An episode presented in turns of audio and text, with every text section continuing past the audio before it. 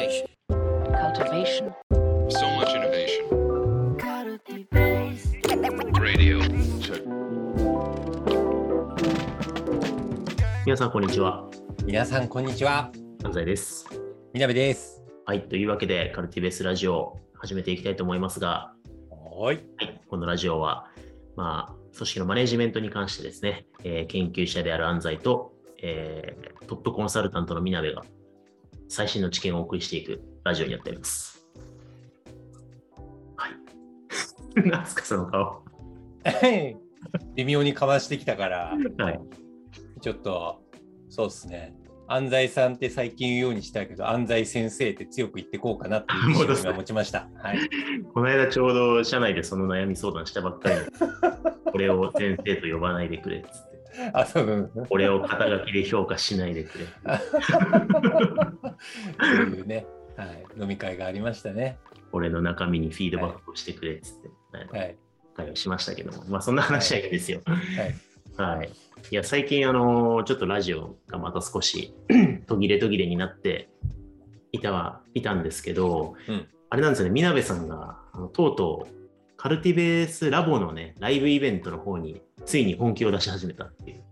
いや、いつだって僕は本気ですよ。まあ、あの気持ちはね、本気、はい当然ね、自社事業だからね、本気でないとままずいんだけど、なったけど、まあ、あんまりこう、定期的に登壇するっていうよりかは、たまに出てくるみたいな感じ。たまにね。はい。実は、4月から、4月 ?4 月か。4月から毎月登壇しているという、そうなんですよね。そう。快挙が今、まだまあ5月ですけど、6月、7月と、これからでしょ、毎月必ず登壇していくっていうスケジュールで組んでますもんね。あそうですね、少なくどのくらいだ ?8 月くらいまでは毎月やるっていう、そうですねコミットはしてんじゃないかな。そうなんですよ。はい。えーあのー何が起きたかっていうと、あのーまあ、ラボの会員さんはあのご存知かと思うんですけど、あの4月にえっとカルティベースラジオスペシャルライブっっていうのをラボ会員さん限定で90分ずっとラジオを配信するっていうのをやりまして、で、まあ、ちょっと最近、ポッドキャストで配信してるのは、その中で、まあ、後半、こうリスナーの方から質問いただいたところをちょっと切り抜きで最近、ポッドキャストで配信してるので、イントロがないやつがね、流れてたりしたんですけども、あの、そのライブの中で、かつてこのポッドキャストでマネジメントの教科書1ページ目に何を書くとしたらとか2ページ目に何を書くとしたらみたいな。あれは3ページぐらいまでやったのかなやりました、やりました。はいはい。あれがすごいあの視聴回数が多い人気回で。でいや、でもまさにあれ、三日坊主になりましたよね。あの通り。これやってって200回までやれば本になるじゃんっつったけど3ページで終わるっていうね。っていう、まあ、あの、低たらくだったわけなんですけど、あれをマジでガチで教科書を書くぞっていう宣言をしちゃったんですよね。4月しましたね、イベントでね。はい。で、そしたらまあリアルタイムで聞いていただいたあの皆さんがうおーってなって、本になるやなるってことかーってなって、うおーってなってしまって、まあ正直出版社もどこも何も決まってないですけど。なんでそういうこと言うの？いやいやいやいや。多分でも、あの、手を挙げてくださる出版社がね、いらっしゃるんじゃないかなとはい。思ってはいますけども、まあ、そのマネージメントの現代版の教科書を書いていこうということをね、もうコミットしてしまったんで、まあ、これはじゃあ毎月コンテンツを作ってやっていくしかないっていうことで、今ね、毎週、この101とラジオ収録、火曜日にやってるんですけど、それとは別にね、木曜日の夜夜にね、あのうん。マネジメントナレッジ定例っていうミーティングを作ってね、で、カルティベースの編集パートナーの森純也君と3人で、うん。ミドルマネージメントをね。毎週議論してコンテンツを作ってやり始めたんですよね。やり始めました。いや、でも、あの定例でのこう僕のリフレームがあって、すごい良かったなって思ったのが、最初、本当に教科書作ろうと思って、トピックスを全部洗い出して、で全部のなんかコンテンツを Notion で書き出すみたいなことをしたんですよね。でその結果、なんか最初の一番最初の章立てが、なんか自分に問いかけるみたいな、すごい内省的な ことがなんか出ちゃって、まあ、間違ってはいないんですけどね、なんかタフなミッションに乗り込もうとすると、やっぱり自分の状態が健全である、ウェルネスな状態ってすごい大切だから、問いかけて健全な状態で目指そうっていうのは分かるんだけど、まあ、これ、本で読んで分かるけれども、すごい上って、なんか嫌なんか重たい、ちょっと気乗りしない気持ちになるよねみたいな。あの、あのえー最初の初期案は、あの、アマゾンレビュー星2がつく未来が見えました。あそうですね。いやだから、あの、そう、だから定例でフィードバックというか、コーチング受けて、あのあったのが、だから、まあ、コンサルティングで、あの例えば僕、エグゼクティブの支援とか、あの育成とかやったりするときに、エグゼクティブが例えばすごい困難に立ち当たってたりとか、マネジメントの人がすごいうおーって葛藤してるときに、どんな風に問いかけたり、コーチングしたりとかして、なんか浮上させてエンパワーメントし、で実力を発揮できるようにするのかっていう、なんかそこのなんかコミュニケーションとかを思い出して、言語化して、なんか本にしていくといいんじゃないですかって言われて、それだって思ったら、一気にこうイノベーションが起きてね、長立てが変わったんですけど、ガラッと変わりましたねはい。そう、いや、まあ、どっかでね、初期案もね、あの、没、没目次として、はい。皆さんにね、お見せしたいなと思うんですけど、ひたすらもうはい。自分に問いかけよう。うマネージメントの教科書なのに自分の話しか書いてない。そう。自分に問いかける技術みたいな感じにきっとなっちゃったと思う。うん。すごいね、あの高尚な、なんか、は ひたすら瞑想し、瞑想すればマネジメントできるよりにね、誤解されてそうたそうそう本 だったんで、まあすごいね、回り回って確かに自分にどう向き合うかっていうのは大事だから、うん今度どっかには書いておきたいなと思うんですけど、うん。まあそれをいろいろ ディスカッションした上で、まあ、ブレイクスルーして、で結構マネージャー、マネージメントって何っていう定義とかは議論してきたんですけど、結構しっくりくる大きく書き換わったものが、うんまあ、完成して、で、南さんが納得いくモデルができて、で、それをちょっとこれぜひ見ていただきたいんですけど、5月のイベントで、えっと、タイトルなんだったっけな、えっと、マネージャーが向き合う4つの命題が生む矛盾とは？っていうことで、現代組織におけるマネジメントの役割を捉え直すっていうイベントやって、これ動画アーカイブでいつでも見られるんで、ラボ会員さんじゃない方も、ラジオ普段聞いてる方は、この動画だけでもね、うん。今10日間無料で見れるから、これ見て大会するでもいいから、これは見てほしい。そうするとラジオの解像度めっちゃ上がるからっていう、はい、なんで今すごい180%のうん。あの力で宣伝したんですけど、でもちょっとこれ結構ね、あのー重要な回だったとうん。思うんですけど、まあ、要するに現代マネジメントって結構パラダイムシフトが起きてるよっていうことをかなり解像度高く90分熱弁していたと思うんですけど、はい。なんか一言で言うとこれってなんかどういうあパラダイムシフトが起きてるっていう今ストーリーにしてるんですか？一言で言うと、すごい難しい問いかけをしましたね。さっきだから、90一言で言える、そう、ひ一言で言えるようになってねえなってさっき言ったばっかりのにいじめかも。じゃあ、見事ぐらいでもいいですよ。あ、じゃあ、み質問変えましょう。あの、過去の、はい。まあ、今、マネジメントの教科書とか、まあ、一応はい。いろいろあるわけじゃないですか。で、まあ、優れてる本とか、レビュー高い本とか、僕も参考にしてる本とかもちろんはい。ありますけど、まあ、それらが何が物足りないのかっていう、なんかうん、旧パラダイムはななんかどういう問題があるんですか？あの、旧パラダイムが、は主語がマネージャーなんですよね。マネージャーっていう親和性のある人を設定した上で、そのマネージャーのパフォーマンスを高めることによって、マネージャーがメンバーを面倒を見ることによって、結果的にパフォーマンスが上がるよねっていう、うんなんかもう主語がマネージャーなんですよね。はいはいはいこれが旧パラダイムね。うんうん、まあ確かに、あの古典ね、まあ、ピーター・ドラッカーにしても、ミンツバーグにしても、はい。まあ、今の実務所にしても、マネージャー、まあ、課長である私どうしたらいいんですか？うん。っていうことが書いてますよね。うん、そうそうそうそう。ところが、それが、なんか、どう、どう、マネージャーの教科書なのに主語がマネージャーじゃなくなるってことですか、はい。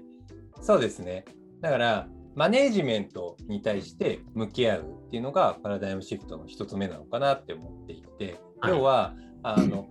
ま、対象が違うんですよね。マネージャーを起点にして、あの、ね、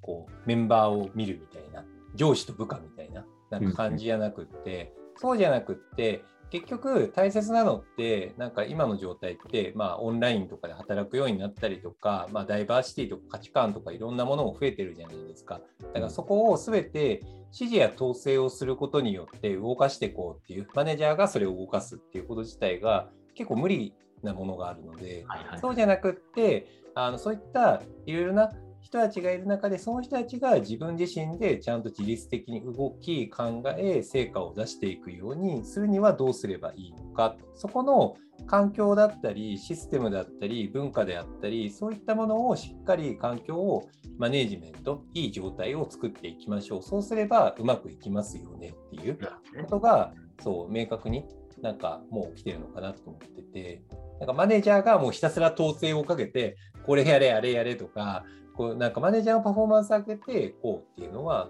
結構もう限界があるのかなっていうのがなんか現状のパラダイムっていう感じですかね。うん。うん。あのーそのアーカイブ動画、セミナーの中でも、うん。あのー旧パラダイムで陥りがちな恐怖のモグラ叩きマネージメントの罠をはい大量に説明されてましたけど、あ、そうそうそうだからマネージャーが何をすればいいのか、何を管理統制すればいいのかっていう、こう、マネージャー主語の doing で捉えてると、うん永久にモグラ叩きをし続けて、あっちのモグラを叩けば、あ、こっちでもモグラでいい、ワニワニパニックを永遠にやり続ける。そうそうそうそうそうそうそう。なんかそこのロジックみたいなの結構明確に書いたんですよね。うんなんかね、あるんですよね。マネージャーの方が、なんか自分が解像度の高いポイントみたいなのがあって、なんかね、ずっとそこを叩きまくるみたいな現象に陥りがちなんですよね。うん特定の命題、自分の得意な命題、モグラ叩きでバンバン叩けば叩くほど、なんか他のモグラが出てくるんだみたいな。うんうんうんだからそうじゃなくって、結局、マネジメントって、ありとあらゆるなんか4つの命題があって、その4つの命題をちゃんとあの時計ほぐしながら全体的になんかマネジメントしていく必要があるから、そこをちゃんと理解する必要が体系的に求められてるよねっていうことをなんか話題定義してたんですかね。うんうん。まあ、ちょっとあの詳しくはぜひ本当に動画見てほしいなと思うんですけど、まあ、だから4つの命題の中の例えば1つの中に短期的な事業目標ってどうやって達成するのみたいな話があってだ結構既存のマネージメントの教科書見るとそこだけの話が書いてあったりとかうんあるいはげ今の現場のマネージャーの悩みがそこだけに閉じていたりしてそこの事業目標達成モグラを叩いてるうちに別の命題のモグラがめちゃめちゃ大量発生してるみたいなものがあって、うわあっちになってるってうわあっちピューって言ってる間にふーってやってる間にうん振り返ると事業目標のモグラがまた出てきてるみたいなことになることですよね。そうそうそうそうそう。だからマネージメント側は実はもっと、あの広いスコープの中でいろんな矛盾関係があってでそれを点で捉えるんじゃなくて、まあ、線であり面で捉えながらそこがほぐされてるっていうマネージメント状態みたいなものをどうやって作るかっていう発想にに移行しないとマネージャーが一生モグラを叩き続ける世界から脱却できない、まあ、そんな話ですかね。ススーパーモグラ叩きストみたいになっちゃいますからね。はいまあ、よくうん南さんが言うスーパー課長ってやつですねス。ーパー課長、そう。もぐなんか、モグラが出てきたら、パーンって叩くのがどんどん速くなっていくみたいな。パンパンパンパンパンパンパンパンパンみたいな感じになってくるみたいな。見えないみたいな。そう、見えないみたいなはい。なんか Slack とかで、チャットとかでやると、5秒で返ってくるみたいな。はいそれ違うんじゃないですか？パーンって帰ってくるみたいな。はいなんかそういう感じでスーパー課長になっちゃうっていう。それをワンオンワンして全部10分で解決していくみたいな。あ、そうそうそうそうそうそうそうそうそうそう。だから、その、モグラ叩き会の中で戦闘力を突き詰めた、あの、はいスーパーモグラ叩きストがはい部長になっていくっていう地獄の世界線になっていくわけですあね。そうそうそう、スーパーモグラ叩きストがモグラ叩きストをモグラ叩きしまくるみたいな 感じになっちゃうんで、ね、はい。ちょっと辛いですよね、それだとねそう。ですね。これが、あの、ドラゴンボールでよく例えに出すところのトランクスの罠ってやつですね。なんかそのな、どんどん筋肉を増やしていって、はい。あの、ね、自分の力を肥大させていった結果、うん、あの本当に一回り強い敵が現れた時に何にもできなくなるっていうはい、パターンですね。はい、なるほどです。まあ、そんな感じでちょっとマネジメントにパラダイムシフトが起きてるっていうこう上流のホワイのところがようやくこのラジオうん何年もずっとやってるんですけど整理ができて、なんかまあラジオの集大成的な整理でもありますね、このパラダイムそうですね、確かに。うん。ずっとなんか言い続けてること、はい結局背後ではい。今の大きいビフォーアフターがあるからで、うん。じゃあアフターどうすりゃいいのっていう前提で話をしていかないとマネジメントの教科書書けないってことに気づいたんで、なんかやっと書けるなって感じです。ね。あ、そうですね。やはい。っと全部集約できる。はい。だから、なんとなくずっと旧パラダイムをなんとなくラジオで批判したり、新パラダイムのノウハウをアジャイルだよとか、こうは的に語ってきたんですけど、なんかそれを編み直せる全体地図がやっと手に入ったっていうのがその5月。セミナーだったんで、ちょっと今後、6月は今度、課長編でしょ？